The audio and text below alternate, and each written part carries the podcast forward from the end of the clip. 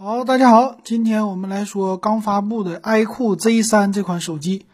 那这个手机呢，作为 iQOO 的算是入门级的系列啊。Z3 这个词儿好像听说过，之前是 vivo 系列，那他们又用了。这回看一下吧，处理器用的是骁龙七系列，叫七六八 G。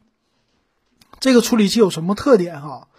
它是一个叫一个大核二点八 G，再加一个算是也是大核，但主频低一些，再加六个小核这样的终端的处理器。那这个处理器性能怎么样哈？其实呢就是一个终端型的，和去年的骁龙七六五 G 差不多。而且这个处理器也是去年推出的，二零二零年的东西了。那它所使用的呢，还一个特色就是，毕竟 iQOO 用来打游戏。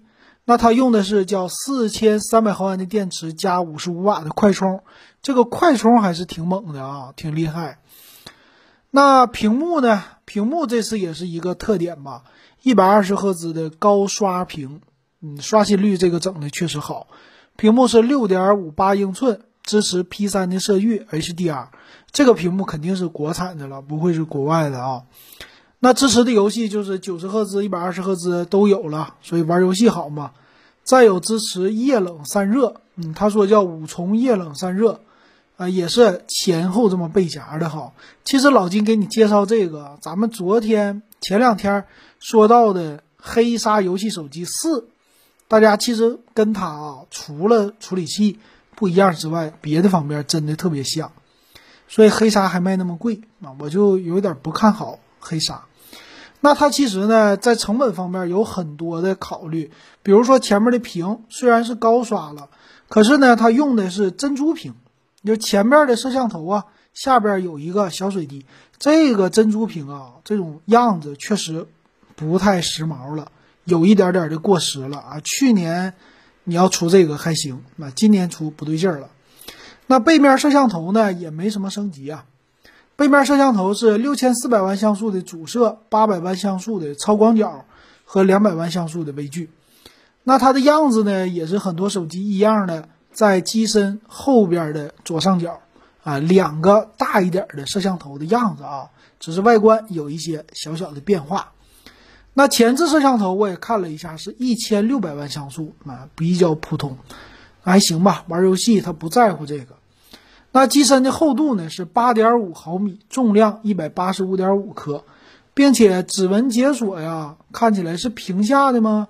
哎呦，我一会儿再给大家仔细看一看啊。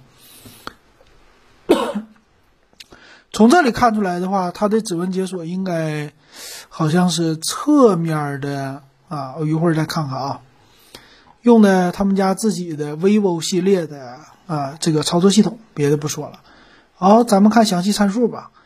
详细参数呢，它的厚度八点五毫米，一百八十五克的重量，这个重量还行，不算特别重。厚度呢也是还凑合，中规中矩。那售价呢，官方也介绍了，它是六加一二八的一六九九，啊，八加一二八的一七九九，八加二五六的一九九九。先说就这个售价来看的话，那八加一二八一七九九的算是值得买的。为啥啊？因为下边的便宜一百块钱，少两个 G 内存；上边的多两百块钱，多一百二十八 G 存储。但一般用户就玩游戏，那你就一七九九的八加一二八的版本足够了。那处理器呢？咱们刚才说了，骁龙七六八 G 是去年的产品，用的是七纳米的架构，所以成本应该是比较低。那内存技术呢？用的是 LPDDR4X，在中端机或者低端机，这都是正常的。存储呢，UFS 2.2支持 TF 卡扩展，最大到一 T 的扩展。那电池呢？刚才说四千三百毫安，不是，它是四千四百毫安，支持五十五瓦快充。这个电池我觉得是 OK 的啊，这个充电速度也是挺快的，这挺不错。那屏幕啊，它是六点五八英寸 LCD 屏，并并不是 AMOLED 屏。那一百二十赫兹的刷新率还是挺高的啊，这个挺好的了。那前置摄像头确实低，一千六百万像素有点低了。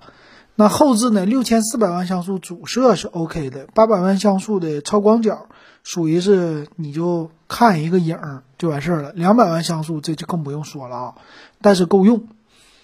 再有它支持五 G 的网络，双卡双待那 WiFi 方面呢，也是双频的 WiFi。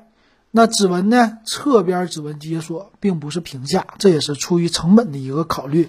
双频的 WiFi，蓝牙5.1。WiFi 六这个技术是不支持的，Type C 接口，但是保留了3.5毫米的耳机接口，嗯，这一点还挺好。剩下的就没什么了。那这个售价啊，咱们的群友马上就问老金了，到底值不值得买？我们做一个小小的对比，就是它子品牌 Realme 真我这个品牌，真我的 V 十五跟它比一比，你看看啊，你就知道买哪个了。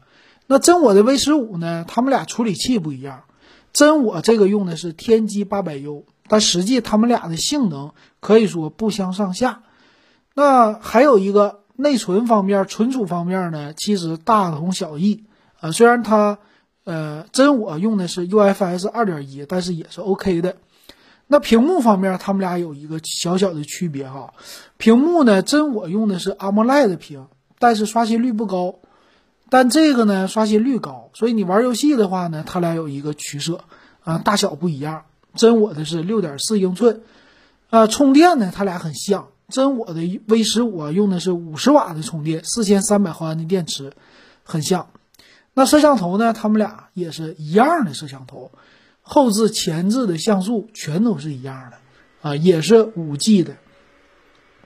然后厚度呢，真我占一个优势。真我的 V 十五它是八点一毫米，一百七十六克的重量，相对来说比较的轻薄。那这两个啊有一个特色，为什么老金说你买啊 iQOO 的 Z 三，你买这个一千七百九十九八加一二八 G 呢？因为我建议你啊，如果你买便宜的，那你就不如买真我 V 十五了。他们俩之间的差距呢不是那么特别的大，但是他们俩差了三百块钱。按照性价比来说的话，哎，真我 V 十五六加一二八 G 是很值得买的，毕竟价位它便宜啊，一千四，如果搞活动可能一千三百多就可以到手了。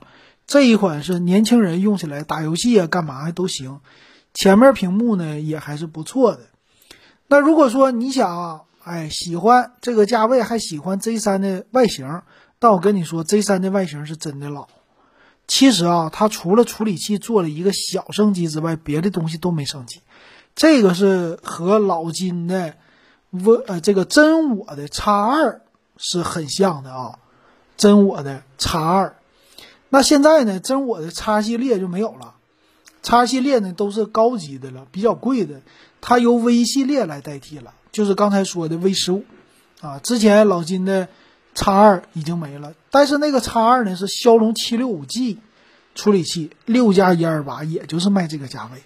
所以它其实啊，这个真我的 Z 三，除了处理器做一个小小的升级，充电升级，这个电池大了之外，其他方面和去年的都没区别。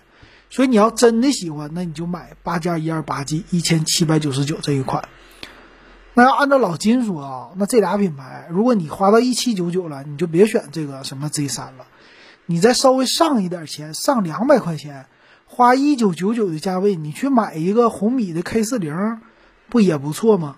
它的性价比不更高吗？一九九九，骁龙八七零啊，骁龙八系列和七系列的处理器，那简直差距还是不小的，对不对？我觉得这么选比较好，但是毕竟大家的品牌不同，他们更喜欢。iQOO 系列的品牌，所以如果你要买 Z 三这一款，那一七九九的就足够了。好，今天这款手机我们就点评到这儿，感谢大家的收听还有收看。